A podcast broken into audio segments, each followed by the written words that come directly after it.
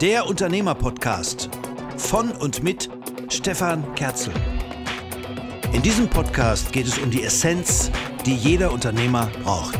Um Führen, um Organisieren, um Schlichten, um Kommunizieren und Motivieren. Und wie das geht, erfahren Sie in diesem Podcast. Denn es geht immer um eins. Um alles.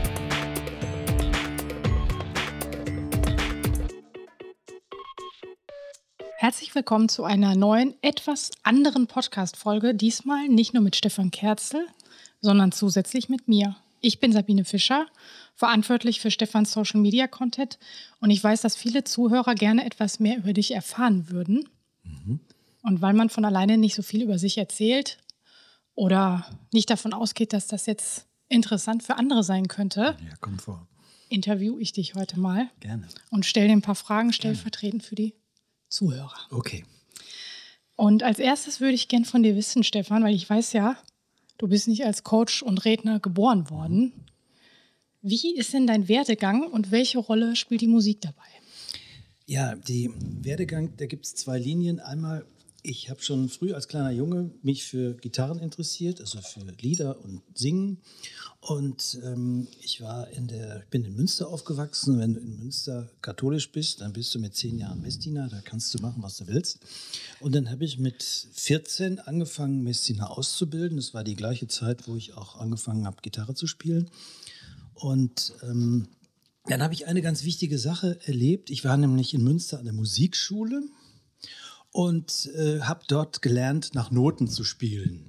So und konnte dann natürlich nur was spielen, wenn ich meine Noten dabei hatte. Das war aber immer dann völlig uncool, wenn wir in unserer Jugendfreizeit, ich war ja eben in der Jugendarbeit tätig und bei der DLAG Rettungsschwimmer, wenn wir dann Lagerfeuer und Zeltlager hatten, dann saß da einer, der vier Akkorde konnte, der saß am Lagerfeuer, alle Mädels um den rum und schmachteten ihn an.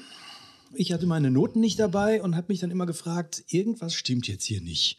Wie kommt das? Ne?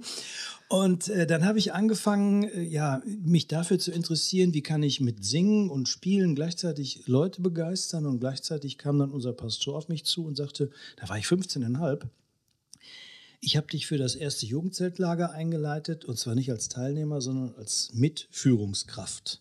Gleichzeitig bin ich bei der DLAG auf die ersten Jugendleiterlehrgänge geschickt worden und habe dann da Dinge wie freie Rede, Verantwortung führen, Organisationen kennengelernt und habe dann schon ganz früh von den ersten Ausbildern gehört, Stefan, du kannst gut erzählen, mach da was draus. Das war für mich ein echtes Erlebnis, weil kann ich ja jetzt sagen. Äh, ich bin äh, in der Quarta, das ist die siebte Schule auf dem Gymnasium, in Deutsch und Englisch krachend mit einer 5 sitzen geblieben. Ei. Ja, und der Lehrer sagte damals meiner Mutter, Gott hab sie selig, Frau Kerzel, der Stefan ist sprachlich völlig unbegabt.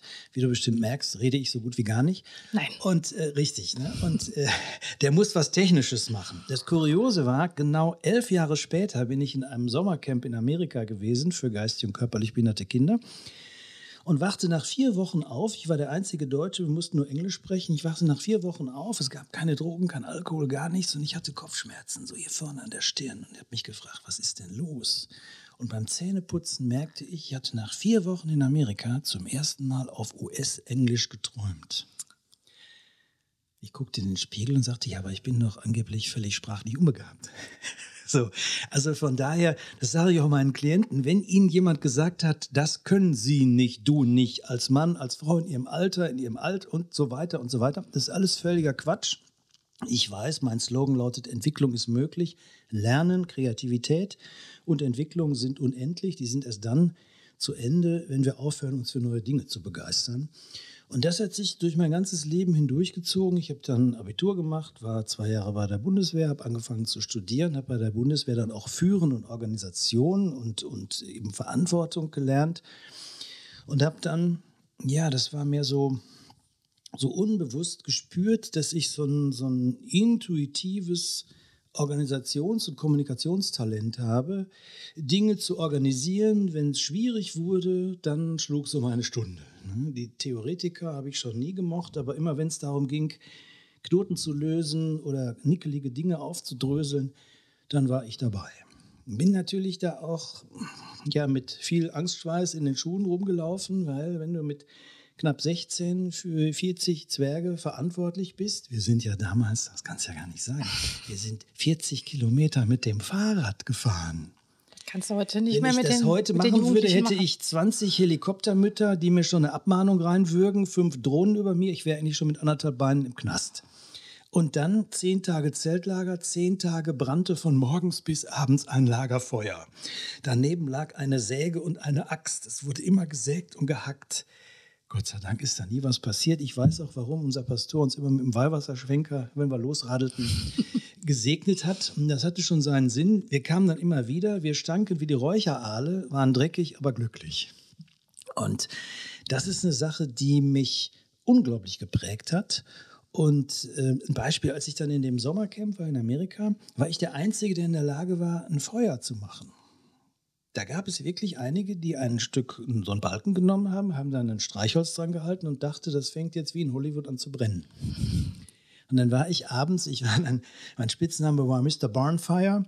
Ich musste dann abends, wir hatten so Units, zehn Stück, da musste ich abends zehn Lagerfeuer anmachen und ich war der Einzige, der denen das zeigen konnte. Das hat mich total gewundert. Und ähm, ja, Dinge wie Feuer und äh, äh, ja, Flamme, das sind so meine großen inneren Leidenschaften. Das hat sich bis heute durchgezogen. Und äh, Stefan, du hast ja, du bist ja Journalist von Hause aus. Ja? Mhm. Wie ist das denn losgegangen damals?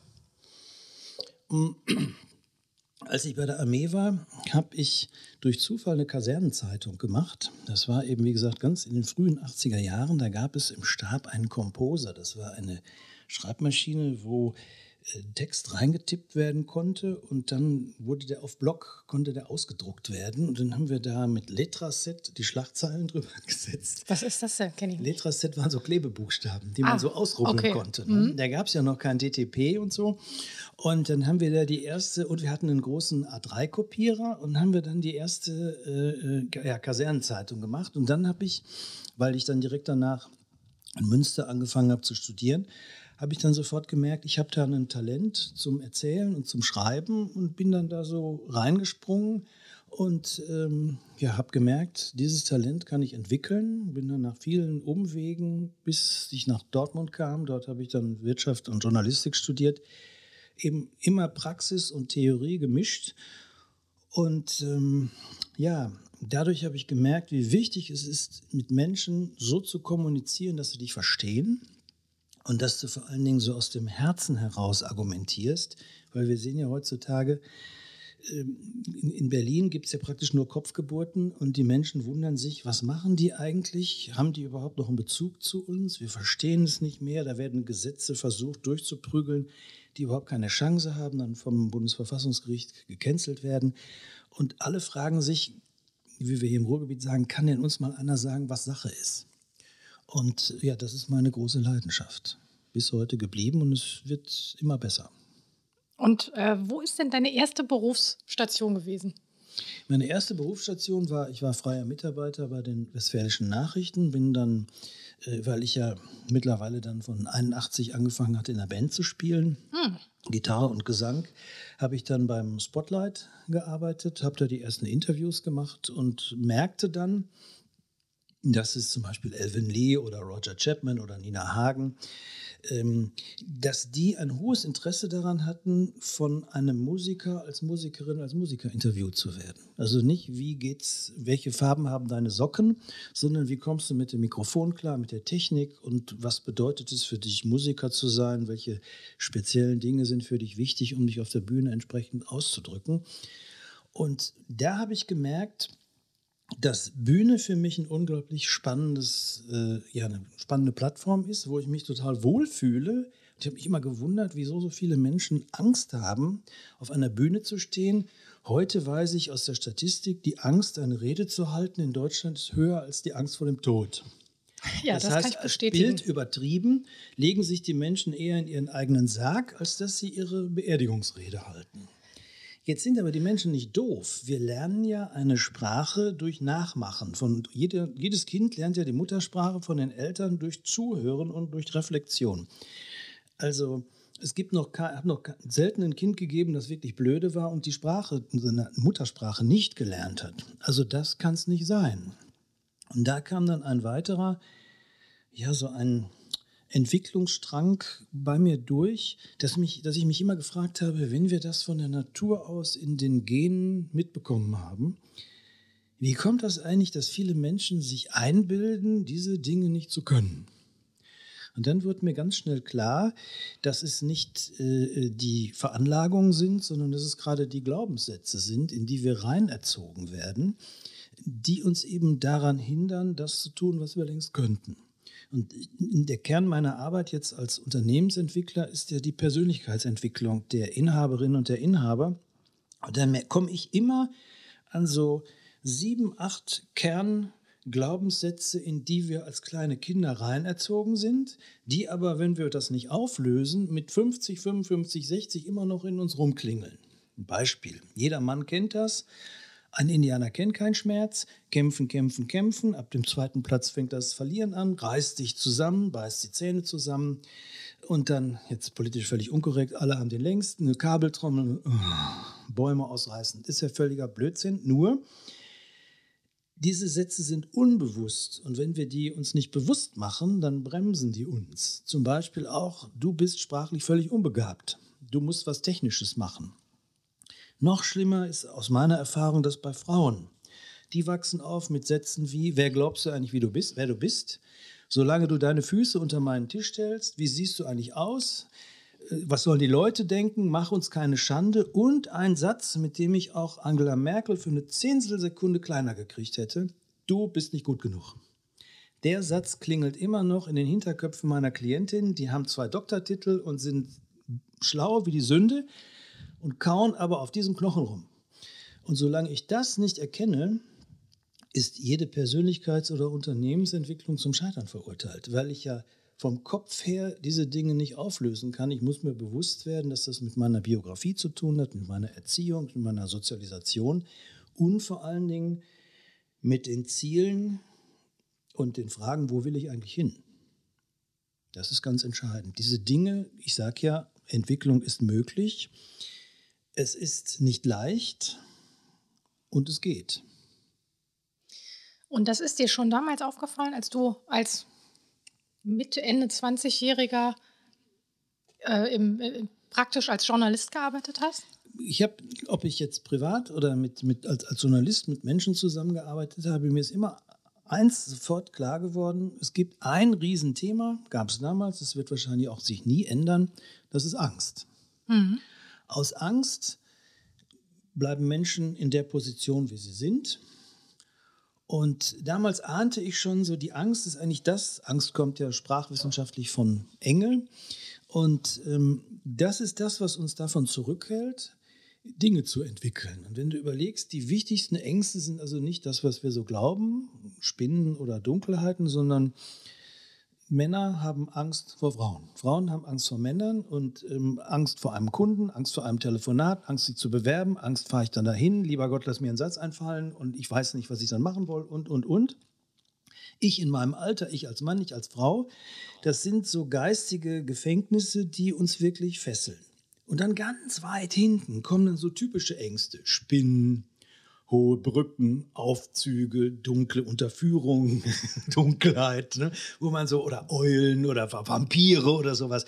Das ist aber, sind so die typischen Ängste. Die eigentlichen, wirklichen Ängste sind die, die uns zurückhalten, ohne dass wir es merken. Ja, Angst vor Ablehnung ne? Natürlich. Ja, und sowas. Klar. Wir wollen alle gemocht werden und, und wir empfinden dann ein Nein als eine Kritik an unserer Person.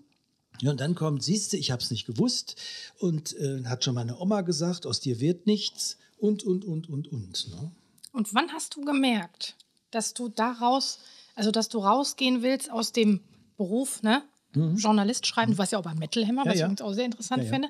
Wann hast du gemerkt, dass du anderen helfen willst damit? Also du hast Ne, mhm. dass dir das nicht nur aufgefallen ist, sondern dass du gesagt hast, nee, ich will jetzt anderen helfen, da besser drin zu werden. Ja, ja, ja ich, ich sage nicht helfen, sondern entwickeln. Ja. Der ganze Entwicklungsansatz hm, oder andersrum, entwickeln bedeutet Menschen dahin zu begleiten, dass sie die Dinge selber erkennen. Das ist nicht von mir die Idee, sondern die geht auf den Philosophen Platon zurück, der so wunderbar schon vor 2400 Jahren sagte, das Größte, was ein Mensch erreichen kann, ist es, andere Menschen an die Dinge zu erinnern, die sie immer schon wussten.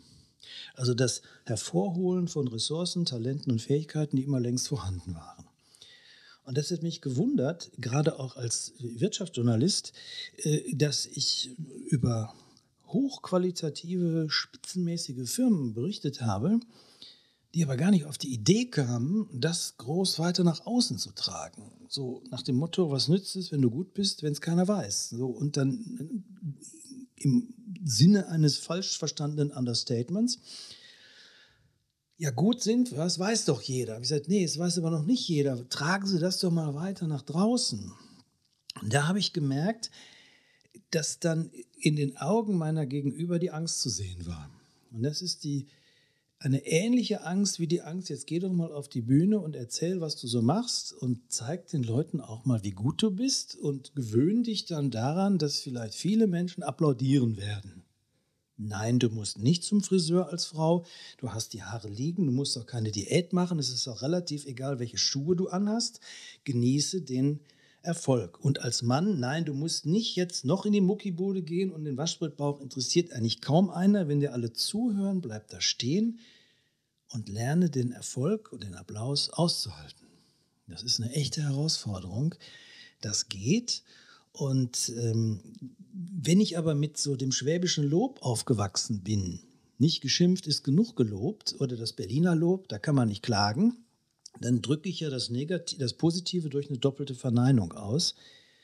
Und ich bin so jemand, der dann hingeht und sagt, das Unterbewusstsein kann mit doppelten Verneinungen nichts anfangen, sondern ich versuche es den Menschen zu erklären, es gleich positiv auszudrücken nicht wird schon schief gehen, sondern es wird mir gelingen. Was kann ich tun, dass es funktioniert? Ne? Und wenn etwas gut ist, dann sag es den Leuten. Die größte Angst von Unternehmern ist, ja, wenn ich meine Leute, wenn ich meine Leute lobe, Herr Kerzel, dann kommen die am Montag und wollen mehr Lohn haben. Typische Unternehmerangst. Ne? Ich sage, nee, wenn Sie sie loben, werden Sie sie binden und die kommen gar nicht auf die Idee, sich woanders zu bewerben. Wenn Sie ihnen Perspektiven aufzeigen, dass sie sich hier entwickeln können und natürlich gutes Geld verdienen, ist doch vollkommen klar, dann haben Sie gewonnen. Und das ist der Weg. Da ist auch der, der Ansatz der Unternehmensentwicklung entstanden. Und übrigens, Thema Angst. Ich habe mich mit Rob Halford unterhalten vor über 30 Jahren, dem Sänger von, von jetzt wieder von Priest. Damals war der bei Priest ausgestellt. War das in deiner Zeit, als du bei Metal Hammer ja, war? Ja. Mhm. Und äh, wir kamen auf seine Gesangstechniken und er erzählte mir auf einmal, dass er dabei ist, von einem Mikrofon, das an einem Kabel hängt, auf ein Sendemikrofon umsteigen zu wollen. Ich habe das erst gar nicht verstanden. Umsteigen zu wollen? Ich habe gedacht, was meint das? Was meint er denn damit? Ne? Ja, sagte der, ähm, wenn ich ein Mikrofon mit einem Kabel habe, ne, dann habe ich das Gefühl, irgendwo mit verbunden zu sein. Er guckte mich an. You are connected, sagte er. Ich habe dann fragend geguckt und sagte, ja, aber stell dir vor, du, ste du stehst im Hollywood Bowl vor 18.000 Leuten, die toben. Und du hast nur so ein 800 Gramm Handmikro ohne irgendwas in der Hand, dann hast du eine Urangst, nämlich funktioniert die 9-Volt-Batterie da drin noch. und was ist, wenn das alle schreien und ich rufe da rein und da kommt da nichts. Ne? Und da brach mir sofort der Schweiß aus, weil 1982 unser erstes Konzert, oh, 800 Leute, damals mit meiner Band Adrenalin. Ich hatte ein fast traumatisierendes Erlebnis. Mit meiner großen Klappe habe ich nämlich natürlich als Erster auf die Bühne gestürzt. Ich will sie rocken und gehe auf die Bühne und schlage meinen ersten Akkord an und nichts kam. Das ist natürlich. Ja, das war die erste und einzige kalte Lötstelle im Gitarrenkabel meines Lebens. dann habe ich dann gelernt, also immer hinter den Verstärkern, klack, klack, klack, klack, klack, aber die Verbindung genauso, wie ich jetzt hier so mache. Ja. Test, Test, Test, sind wir auf Sendung. Das habe ich in meinem Leben nicht vergessen. Und ich habe mich sofort an die Situation und an diese Befindlichkeiten von einem Profisänger, wir waren ja immer nur Amateure, aber auch einem Profisänger Sänger unterhalten, der sagte, ja, was machst du, wenn da 18.000 Leute toben und du kommst nicht rüber? Und da bricht mir heute noch bei dem Gedanken der Schmeiß. Ja, aber das ist der Punkt, Stefan. Du hast das erlebt. Und ich finde, das macht vor allem auch einen guten Coach aus, dass man nicht theoretisch weiß, wie es gehen könnte, mhm. weil man es irgendwie kognitiv gelernt hat, sondern du standest selbst da, du warst in der Situation, du, du hast quasi das erlebt, wovor die Menschen ja Angst haben, nämlich zu versagen in dem Moment, oh, da kommt kein Ton raus, oh nein, was mache ich jetzt? Alle Augen auf mich gerichtet und du hast es gemeistert, du hast erfahren, erlebt. Da passiert ja gar nichts. Ne? Ja, ähm, wir können ja Angst nur auflösen, indem wir bereit sind, in die Angst, durch die Angst, aus der Angst raus. Wenn ich vor der Angst weglaufe, äh, habe ich nichts gelöst. Und daraus habe ich auch die Unternehmensentwicklung entwickelt, weil es wird ja immer mit Unternehmensberatung mhm. verwechselt. Beratung zielt auf das Gewerk, auf die Branche, auf die Fakultät. Also ich erkläre einem Gärtner, wie richtig rum er einen Baum einpflanzt oder wie ein Dachdecker die Pfannen auflegt oder wie eine Chemikerin bestimmte Substanzen zusammenrührt und macht und tut. Wenn ich das jemandem, der schon 10, 15 Jahre der, im Beruf arbeitet, erkläre, dann sehe ich immer oder erklären würde, dann sehe ich großes Erstaunen in den Augen meines Gegenübers. Dann sagen die mir, also wissen Sie, das weiß ich schon. Wenn ich als Gärtner die Bäume verkehrt rum einpflanze, dann habe ich ein Gewerkeproblem, dann haut mich der Wettbewerb weg. Und dann ist mir aufgefallen, darum kann es nicht gehen. Der Wettbewerb ist so hart, dass wir in dem, was wir machen, gut sein müssen. Wenn jetzt wieder Rob Halford keinen Ton rauskriegt oder die Musiker bei Priest sich verspielen, dann werden die Fans auch sauer sein und sagen, ich glaube, die wissen gar nicht mehr, was sie tun, wir gucken uns jetzt eine andere Band an. Und dann habe ich überlegt, was sind eigentlich die Dinge, um die es wirklich geht? Oder wie wir sagen, eigentlich. Und dann bin ich zu den fünf Elementen der Unternehmensentwicklung gekommen und das sind Führen, Kommunizieren, Motivieren, Schlichten und Organisieren. Der Klassiker, in einem Unternehmen, wo es nicht funktioniert, sind die Leute im Gewerk gut. Aber die linke Hand weiß nicht, was die rechte macht. Der Innendienst kämpft gegen den Außendienst. Der Senior lässt nicht los. Der Junior hat keinen Bock. Die Ehe ist kurz vorm Kippen. Die guten Mitarbeiter äh, gehen, haben eine hohe Fluktuation und, und, und. Es gibt keine Vision. Keiner weiß, wofür machen wir das eigentlich? Wo geht es überhaupt hin? Das klingt so banal, aber das ist so das Hintergrundsrauschen, was ein gutes Unternehmen zusammenhält. Mhm. Auch gerade wenn es in Familienunternehmen um die dritte, vierte, fünfte Generation. Ich habe Unternehmen, die sind in der siebten Generation unterwegs. Und in einem Familienunternehmen sind die Probleme selten im Unternehmen, aber immer in der Familie. Mhm. Da reicht schon die Frage, das ist auch, Männer hört genau zu, da reicht schon die Frage zum Unternehmer, wenn wir jetzt über Mitarbeiterbindung sprechen. Ja, ja, wir müssen auch einen Mitarbeiter binden. Der ist jetzt der Dreher letztens, nach 17 Jahren ist der einfach gegangen. Ihr seid und haben Sie mit dem mal gesprochen, so Zielgespräche oder sowas geführt? Nee, wieso? Es war doch immer alles in Ordnung. Ihr sagt, überlegen Sie mal, wenn wir jetzt an dem Thema sind und wir sprechen neben Ihnen an, über die wichtigste Mitarbeiterin, die Sie haben. Wie? Ja, zum Beispiel Ihre Ehefrau. Was? Ja, Sie sind doch jetzt, ich sehe die Fotos auf dem Schreibtisch, das ist Ihre Ehefrau. Ja, ja 22 Jahre verheiratet, ne, zwei Kinder. Hm, ja, gut. Ähm, Mitarbeiterbinderinnen, Mitarbeiterinnenbindung. Was tun Sie denn, dass aus den ersten 22 Ehejahren theoretisch die zweiten werden könnten? Dann ist meistens Stille, große Augen bevor Sie jetzt ins Detail gehen, was wissen Sie denn von Ihrer Frau? Dann kriegt mein Gegenüber meistens kleinere Pupillen, so Stopp. Nein, Sie driften jetzt gerade ganz falsch ab. Ich will nicht die Maße und auch die Körbchengröße Ihrer Frau wissen. Es geht mich überhaupt nichts an, aber viel intimere Sachen. Was? Ja, fangen wir mal mit der Augenfarbe an. Ähm, blau. Das Ö hat Sie verraten, Sie haben gut geraten. Ne? Aber Sie sind doch Ingenieur. Hm? Sie bauen Brücken, offen 100 Millimeter genau. Ja. Wie groß ist denn Ihre Frau? Ja, also Moment, ich bin so 1,85 Meter, dann ist sie, glaube ich, so einen halben Kopf kleiner als ich. Und, ja, so. Hm. Ist ja sehr genau, ne? als Ingenieur. Was hat Ihre Frau denn für eine Schuhgröße? Blick nach unten. Ja, also ich habe jetzt 47, dann hat die, glaube ich, hm, dann kommen die Männer richtig ins Schwimmen. Und dann geht es weiter. Fangen wir mal an. Lieblingsfilm Ihrer Frau, Lieblingsfarbe, Lieblingsblumen, Lieblingsessen. Was liest Ihre Frau denn so für Bücher? Oh. Hm.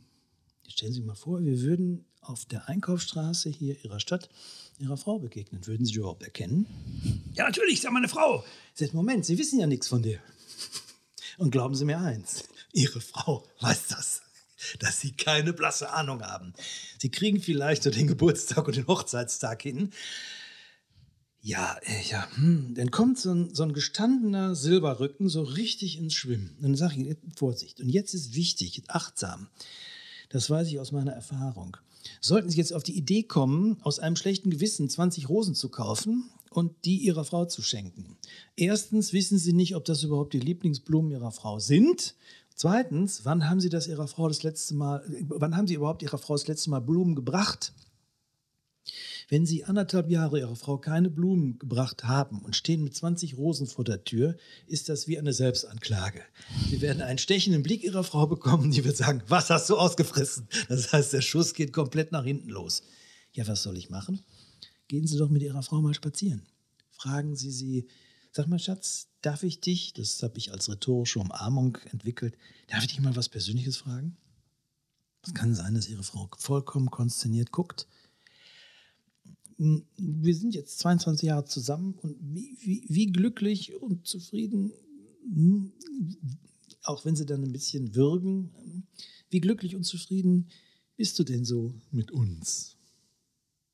Klammer auf. Und was könnte ich eventuell besser machen? Klammer zu.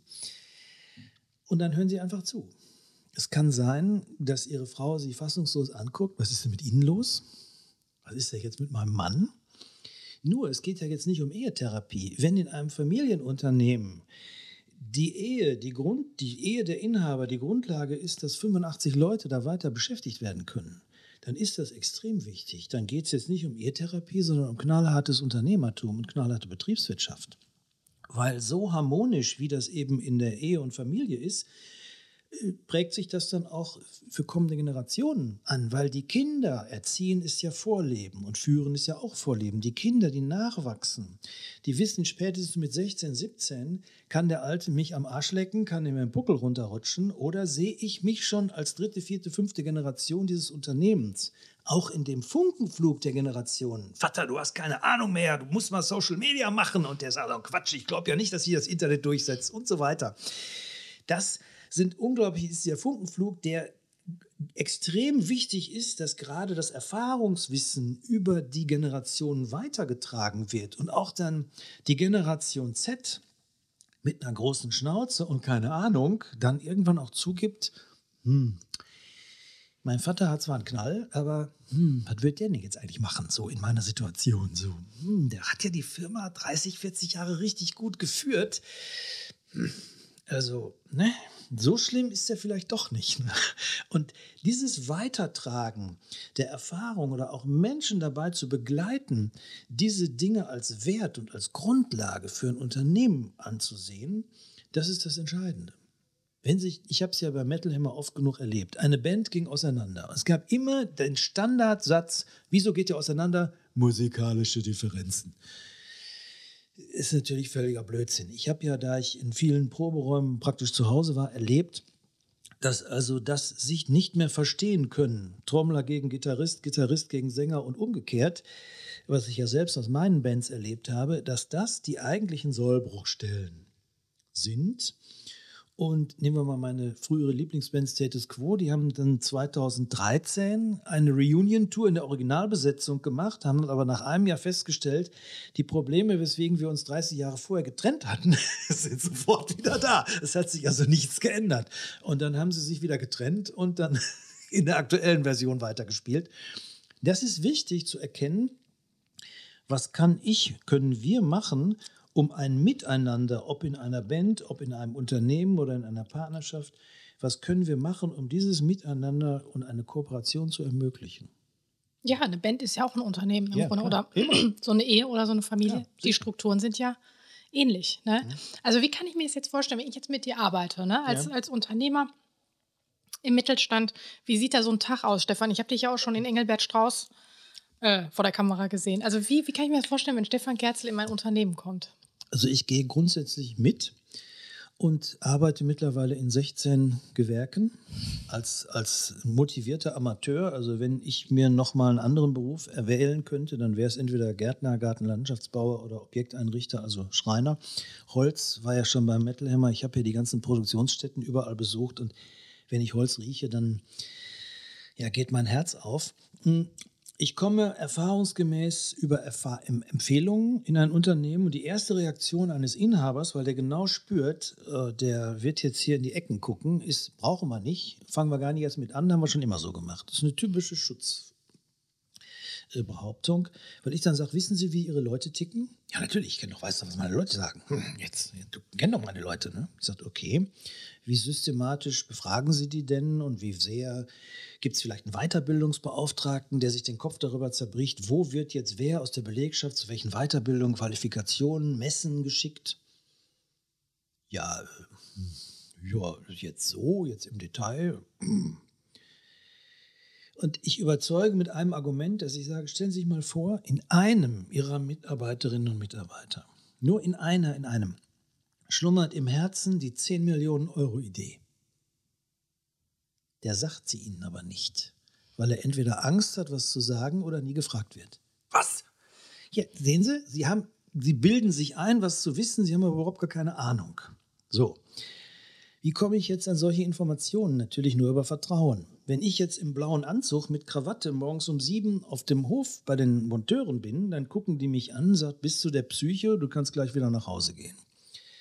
Stehe ich da aber in meiner Engelbert Strauß Kluft, dann gucken die mich auch so fragend an. Ja, komm mal mit. Ne? Hm. Dann versuchen die mich natürlich auf der Baustelle oder vor Ort erstmal lang zu machen. So, ja, hör mal, ähm, äh, wir haben jetzt hier die Palette da mit den Speissäcken, müssen wir da jetzt hier 100 Meter verrücken, ja, müssen wir jetzt hier rüberschleppen. Ne? So, dann lassen die mich, ein Speissack 25 Kilo, dann lassen sie mich da rumrödeln. Ich weiß ganz genau, in der Mittagspause kommen dann so Sätze wie, naja, hätten ja auch einen Gabelstapler mit der Palette nehmen können. Ne? So. Dann ist aber die Vertrauensbrücke da, dann kommen fast immer so Sätze wie, naja, du bist ja eine zähe Sau, ne? Hm. Was willst du denn von uns wissen? Diese ja. Brücke ist wichtig. Ja. Bis zu den Knöcheln im Schlamm stehen, auf dem Bagger fahren, sich für nichts zu schade zu sein, damit die Menschen, sind wir wieder beim Thema Angst, die Angst abbauen, indem sie Vertrauen aufbauen. Denn das Entscheidende ist, ich werde ja immer mit Beratern verwechselt. Im Sinne von, jetzt kommt hier einer und rationalisiert der mir eventuell meinen Arbeitsplatz weg. Jetzt sage ich, nee, das genaue Gegenteil ist der Fall. Wie?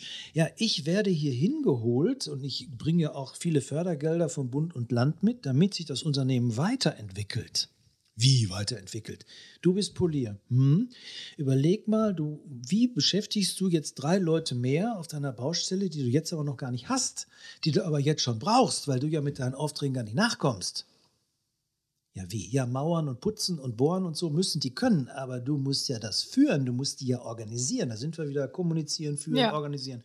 Und nur uh, brüllen und Brusttrommeln funktioniert ja auch nicht. Vor allem, weil wenn ich gerade im Hochbau bin, da habe ich sieben oder acht Nationalitäten. Da gibt es vielleicht einen, der Deutsch spricht. Ansonsten Dzień dobry und Rabotti Rabotti. Ne?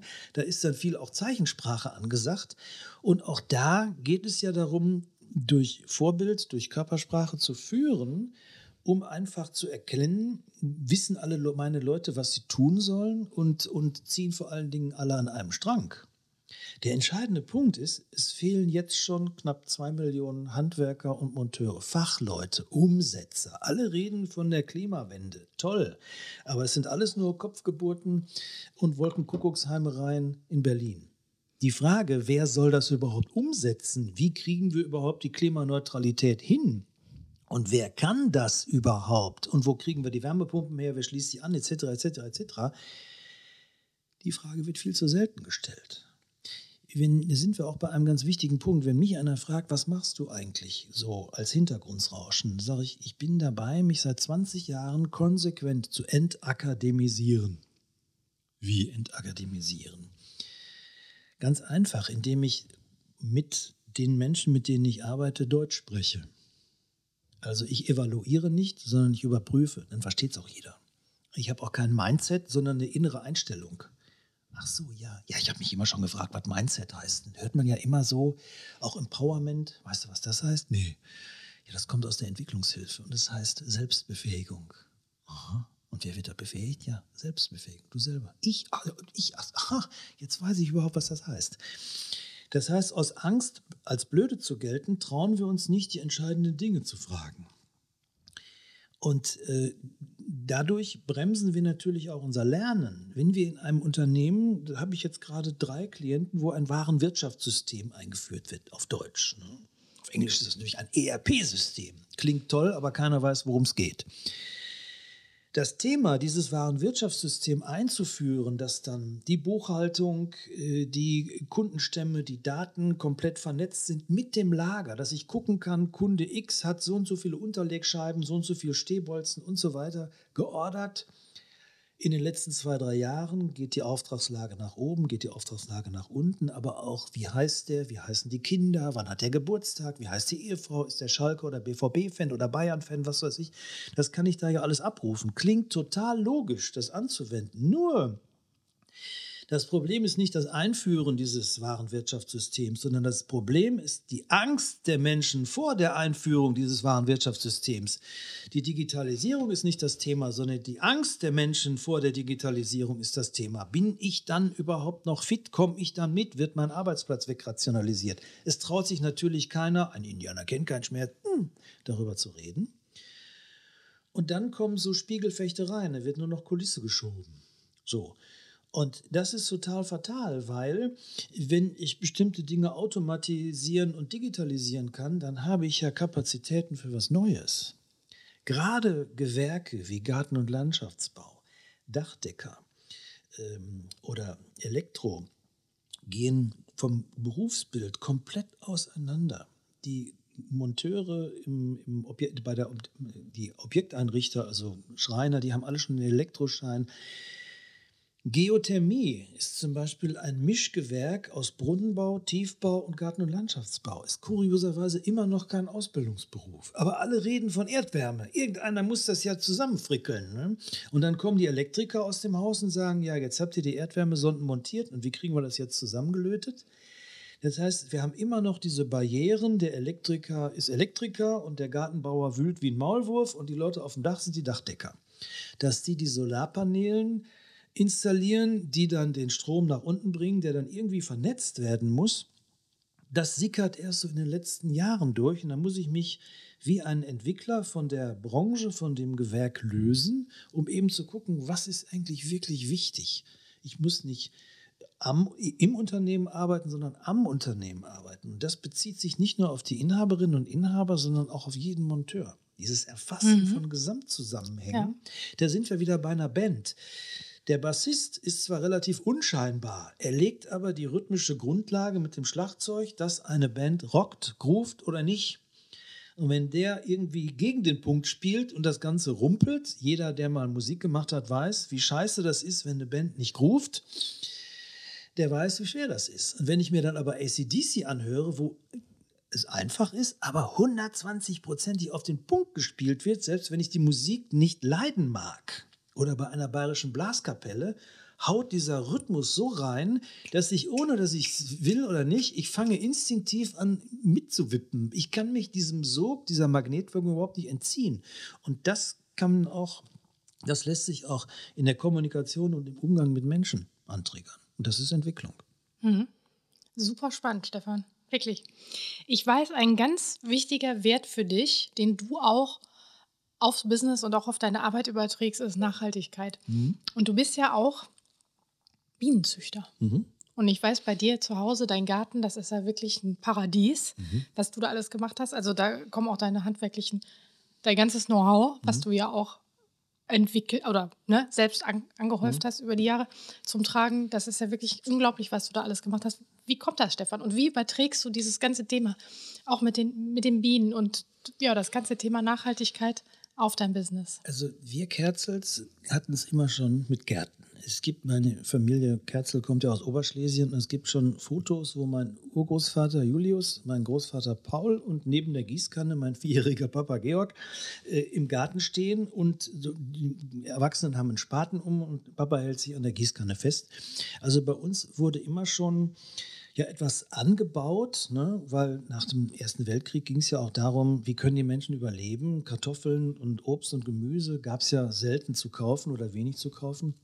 Und ich bin in einem Kleingarten aufgewachsen, wo dann auch so dieses Denken in Kreisläufen und in Rhythmen, in den Jahreszeitenrhythmen, das ist mir so mit in Fleisch und Blut übergegangen. Papa hatte drei große Komposthaufen, die wurden umgeschichtet, wo ich dann wirklich nach anderthalb Jahren sehen konnte, auch die drei Kubikmeter Kompost haben sich jetzt auf ein Fünftel reduziert und es wird jetzt gesiebt und aufs Land gebracht.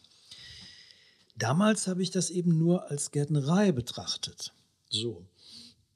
Heute habe ich selber zwei Thermokomposter hinterm Haus.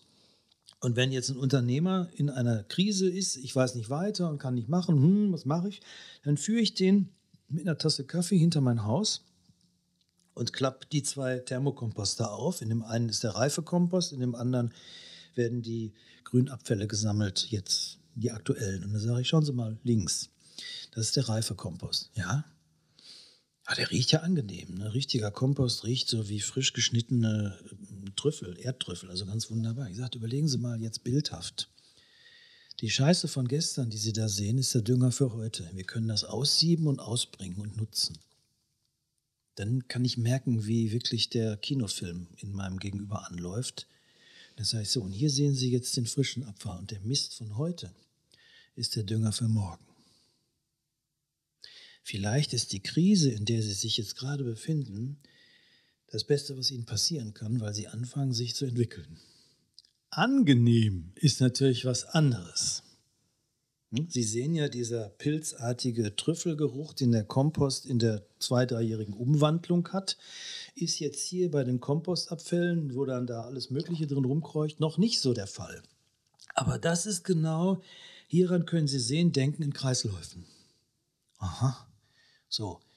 Und dann führe ich ihn hinter meine Bienenstöcke und sage so, mm, und jetzt räuchern wir die Bienen mal ein bisschen ein, klappen auf und dann werden Sie erstmal sehen, ein unglaubliches Gewusel.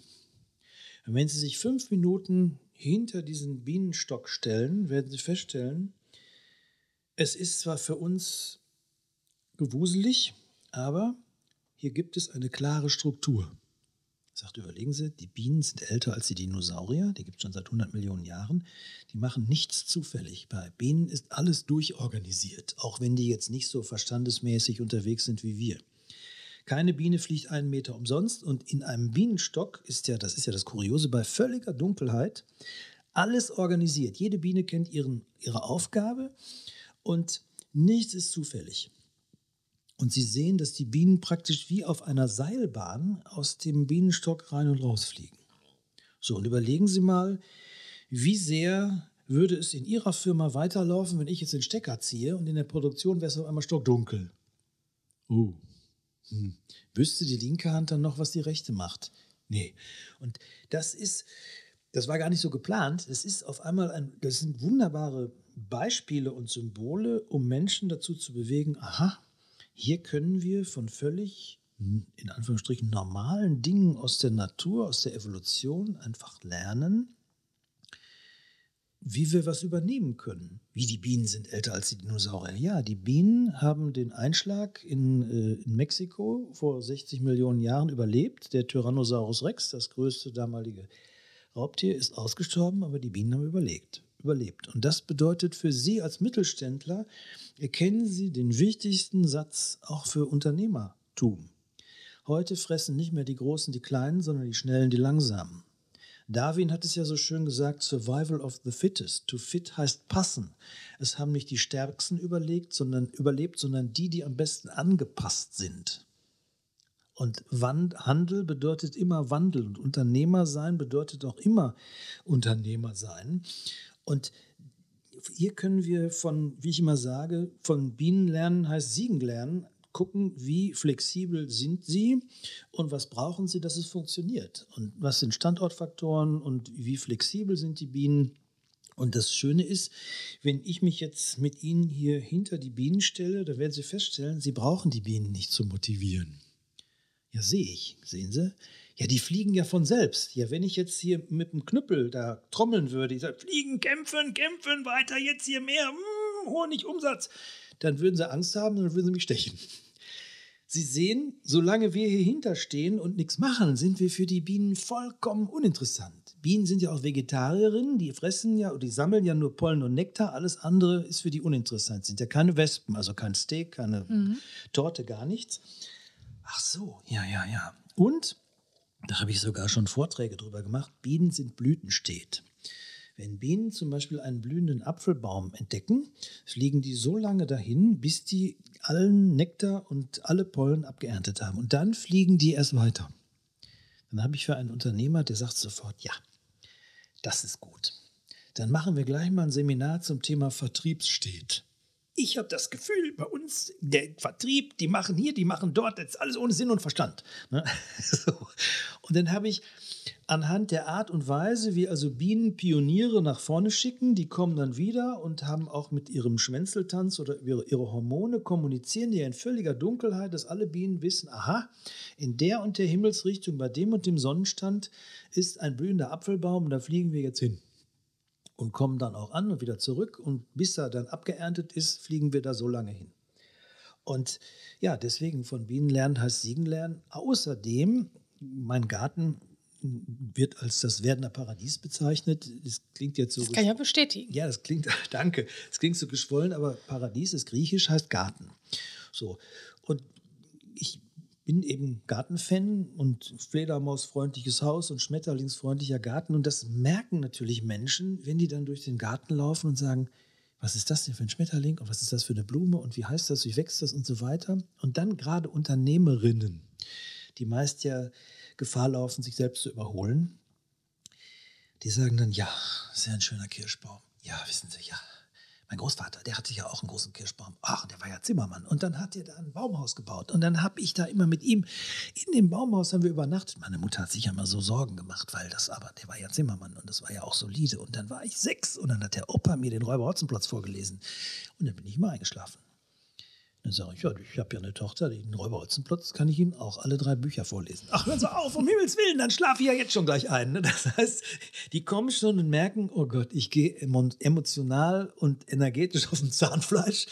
Aber wie schön ist es, einen Garten zu haben als Kraftquelle, als Ort der Regeneration, um einfach wieder aufzutanken, um dann auch, gesetzt den Fall, in mir schlummert irgendwo die 10 Millionen Euro Idee. Ja einfach mal, dass der Groschen fällt und ich sage, warum mache ich das nicht? Und da habe ich doch immer schon mal überlegt und, und, und. Also der Garten ist für mich ein unglaublich faszinierender Reflexionsort. Heute Nachmittag werde ich wieder umgraben und ein Stück wieder zur Blumenwiese umgestalten. Und ich merke, dass mir, während ich umgrabe, verschiedene Themen oder Buchkapitel schon so durch den Kopf gehen, weil Schreiben ist ja auch Handwerk. Und das ist total faszinierend und darüber bin ich unglaublich glücklich, dass das Menschen auch in die Lage versetzt, die Gedanken fliegen zu lassen und einfach mal die Seele zu öffnen. Um dann zu sagen, wir brauchen eigentlich gar nichts Neues. Alles, was wir brauchen, ist längst vorhanden. Meistens ist es aber irgendwie verschüttet hinter Glaubenssätzen oder ich traue mich nicht oder Angst oder wie auch immer. Also kann man auch sagen, dass dein Ruhepol, da schöpfst du auch deine Kraft, ja. Stefan, ne? weil ja, das ist ja so das andere Ende des Spektrums, mhm. weil du bist ja nicht nur Berater oder Entwickler, sondern du bist ja auch Redner. Also du stehst ja auch, also das ist eine, eine große Leidenschaft von dir. Ich habe dich ja mhm. schon auf der Bühne erlebt, mhm. da ist ja viel Passion mhm. und sehr viel Energie, mhm. die darüber kommt. Das ist ja das andere Ende des Spektrums zu deinem Runterkommen im Garten. Wie kam es dazu, dass du ne, so dich auf die Bühne gestellt hast, dass du da auch das ist ja auch ein Teil deines Berufs. Auch da bin ich eher zufällig so gut. Ich hatte den Hintergrund als Musiker und wir waren dann immer kurz vor dem Plattenvertrag bis 84, aber dann hat sich das leider, wir kamen mit der Deutschen Welle ein halbes Jahr zu spät. Extra Breit und Nena waren schneller. Und ähm, ja, aber dieses auf der Bühne sein ist für mich völlig normal. Und ähm, Ausschlag waren so in meiner in letzten beiden Jahren als, als Wirtschaftsjournalist, waren so Dinge, dass Firmen einen 50. Geburtstag feierten oder einen 100. Geburtstag. Und ich dann gesagt habe, lassen Sie doch eine Pressekonferenz machen und lassen Sie uns ähm, ein Video machen und äh, ja, und was sollen wir dann da sagen? Dann habe ich gesagt, okay, geben Sie mir ein Mikrofon, ich moderiere die ganze Geschichte. Und habe dann noch einen Staatssekretär eingeladen, der Unternehmer, ich weiß noch aus Schmalenberg, ist fast zusammengebrochen, als dann der Staatssekretär, ich muss mir jetzt aufpassen, dass ich den Namen nicht nenne, vorfuhr, Dreiteiler, Weste und Zigarre und so. und dass dann auch die Presseberichterstattung lief und dann wirklich alle glücklich waren, Anwohner, Zulieferer, Beteiligte, Mitarbeiter. Das war total faszinierend. Und dann entwickelte sich daraus äh, die Frage, ja, wir müssen mal so Teaming machen, so, also überhaupt jetzt so. Alle haben gesagt, das ist richtig gut, mit dem Kerzel wollen wir da zusammenarbeiten. Können Sie nicht mal so ein Seminar machen? Oder, naja, jetzt bin ich ja in dem Verband, Verband, jetzt bin ich ja in dem Verband, ich bin leider nicht schnell genug weggelaufen. Jetzt haben Sie mich da zum Präsidenten gewählt. Ja, ähm, da müssen jetzt Reden gehalten werden. Ich kann das aber nicht. Glaubenssätze. Ich habe da nur die Hauptschule und ihr als Mann und meine Frau hat auch schon gesagt und so weiter. Können Sie das nicht machen? Können Sie das? Sie kennen ja meine Firma. Sie sind ja hier, jetzt gehen ja schon, die haben auch ein Innengewinde geschnitten jetzt. Da weißt du doch, wie es geht, der Kerze, ne? Im Ruhrgebietst du. So, ja. Und dann hat sich das so ergeben, dass Bühne bringt Bühne, ist ja ein alter Rednersatz. Und mich hat natürlich Rhetorik immer schon seit meinen ersten Jugendleiterlehrgängen fasziniert, weil es ja auch ein uraltes Handwerk ist. Rhetorik gehört im Altertum zu den sieben freien Künsten, war also ein Handwerk, was ich erlernen kann. Leider, und das ist ja eine biografische Kiste, in Deutschland ist natürlich alles, was mit Rhetorik durch das Dritte Reich, durch den Faschismus und Hitler und Goebbels äh, verbunden ist, alles, was mit Rhetorik in Deutschland zu tun hat, hat sofort einen negativen Zungenschlag, weil Rhetorik an sich ist ja neutral. Die weiße Rhetorik ist Yes, we can, I have a dream. Die schwarze Rhetorik ist, äh, wollte den totalen Krieg.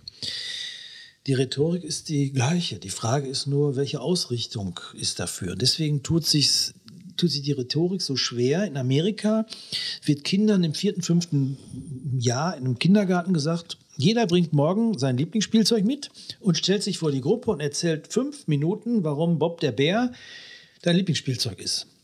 Da wachsen die da ganz normal mit auf. Als ich 14 war, hieß es, Stefan, du musst mal ein Referat halten. Ich merkte schon, es wurde eng in der Brust. Und die Frage war, ja, was soll ich denn erzählen?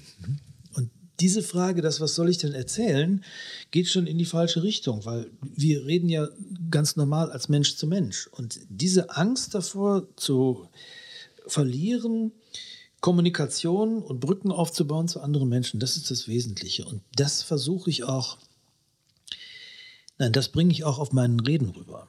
Und meine Besonderheit, äh, da ich ja was zu sagen habe und nicht betreutes Lesen mache, nutze ich auch kein PowerPoint. Ich brauche kein PowerPoint. Ich gehe mit einem Flipchart, einem Stift und einem Mikrofon auf die Bühne, sage meine Damen und Herren, wir haben jetzt vielleicht das Thema XY.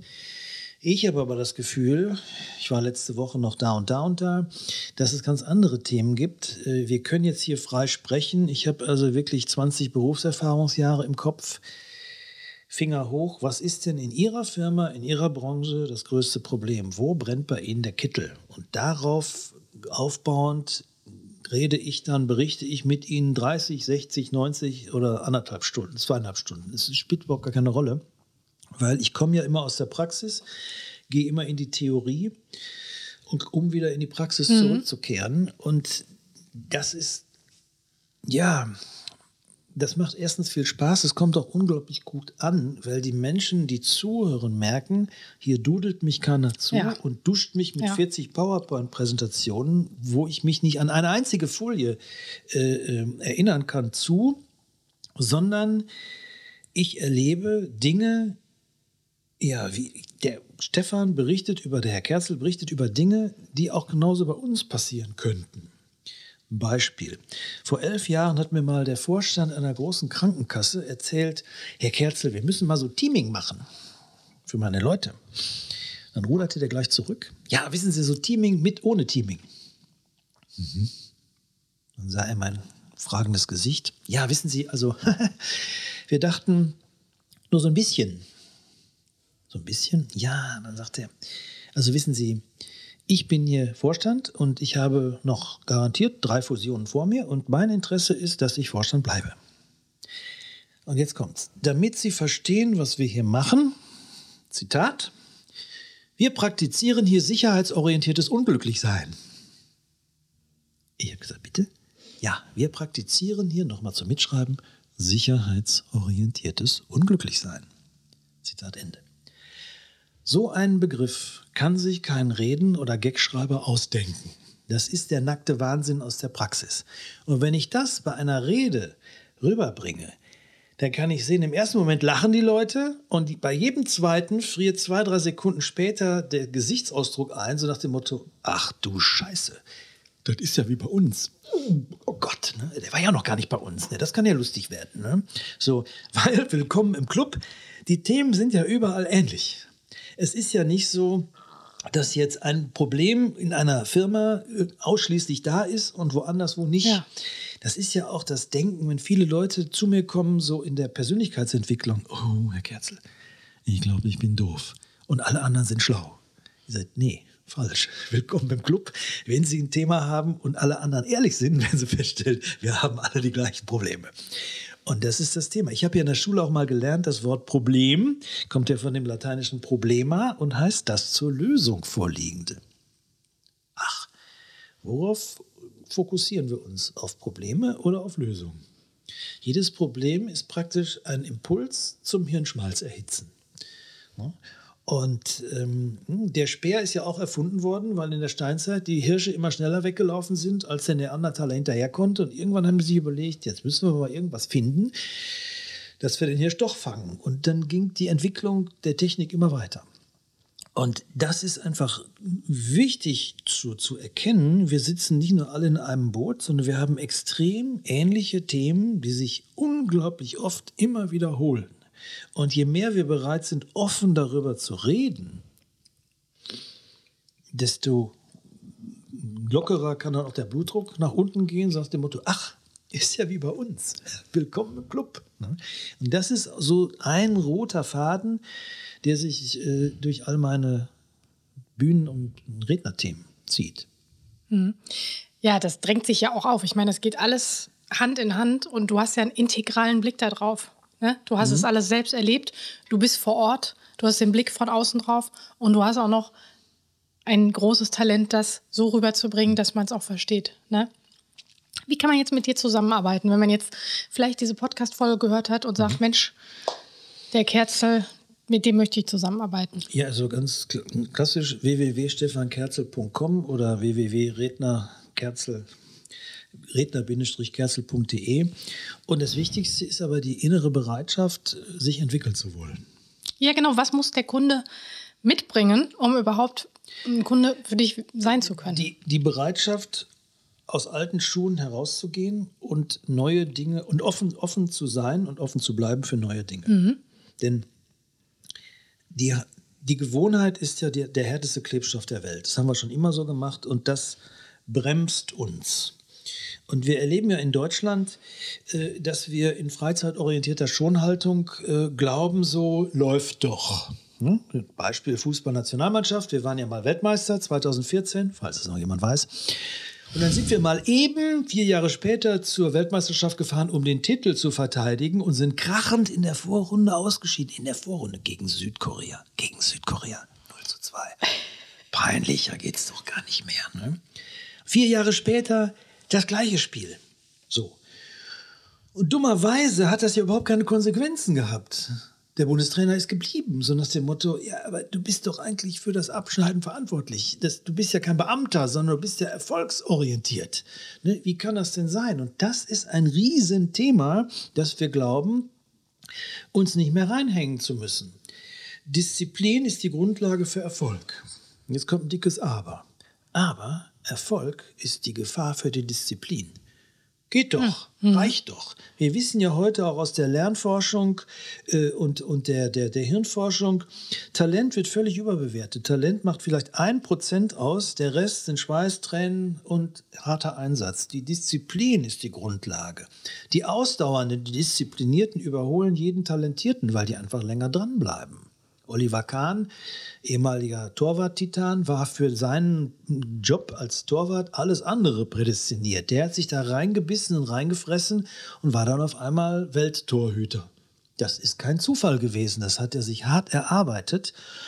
Oder ein super Beispiel, 1997 hat ja Jan Ulrich einmal die Tour de France gewonnen. Und da gab es an einem Berg eine legendäre Schlüsselszene, wo Jan Ulrich erkennbar mit seiner Motivation kämpfte und ich glaube, sein Mannschaftskollege Bjarne Ries ihm an, ihn angebrüllt hat, quäl dich, du Sau! Ja, der ist den Berg hochgefahren, hat die Tour gewonnen. Ne? So, Qualität kommt von Quälen, das hat ja nicht schon Felix Magath gesagt. Und das haben wir völlig aus den Augen verloren. Vollkommen aus den Augen verloren. Und, und Helmut Kohls Zitat vom kollektiven Freizeitpark jährt sich in diesem Oktober zum 30. Mal. Die Ruckrede von äh, Roman Herzog ist aus dem Jahr 1997. Da könnten wir uns ja fragen, hm, was ist denn bis jetzt passiert? Nix. Und das ist das Problem. Wir haben, uns, wir haben es uns auf den Lorbeeren von einst gemütlich gemacht und sind dadurch träge geworden. Und das Schlimme ist, dass alle anderen, Amerikaner, Chinesen, wer auch immer, vielleicht nicht besser sind, aber ausdauernder, zäher. Und dadurch haben die uns schon auf weiten Strecken wirklich überholt. Und ähm, wenn wir da nicht gegensteuern, dann haben, werden wir echte Probleme bekommen. Probleme, von denen wir in Deutschland vielleicht noch gar keine Vorstellung haben, weil wir sie noch nie gehabt haben. Hm. Stefan, ich danke dir sehr für deine Offenheit und dein, deine, ausführliche, deine, äh, deine ausführlichen Geschichten, die du erzählt hast.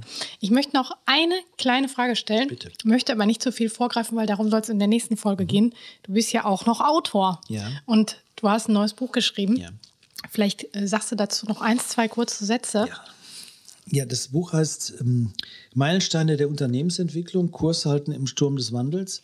Und damit ist eigentlich schon alles gesagt. Das geht von A wie Agilität bis Z wie Ziele.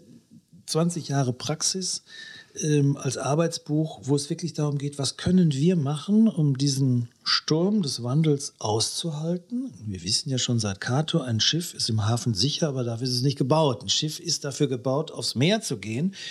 Und ich habe ja auch als Nichtsegler mal von einem Segler gelernt, ich kann auch bei Gegenwind segeln. Dann muss ich eben kreuzen. Das heißt, wir müssen wieder unsere handwerklichen, nautischen oder unternehmerischen Fähigkeiten entwickeln. Ja, Kurs zu halten im Sturm des Wandels, darum geht das Buch. Super. Ab wann Gibt es das? Am 31.08. präsentiere ich das in Mülheim an der Ruhr bei der Firma, in der Halle der Firma Ton Media. 19 Uhr geht's los. Und äh, ja, ich freue mich auf viele, viele Gäste, die da hinkommen. Ich werde da sein, Stefan. Danke. Ja, und wenn euch diese Sonderfolge gefallen hat, dann schreibt uns gerne einen Kommentar unter den Instagram-Post zu dieser Folge. Und wenn ihr noch mehr Fragen zu Stefan habt, dann könnt ihr die uns auch sehr gerne zukommen lassen und vielleicht gibt es dann nochmal eine Fortsetzung davon. Auf jeden Fall. Bis dahin, vielen Dank. Jo, tschüss. Und tschüss.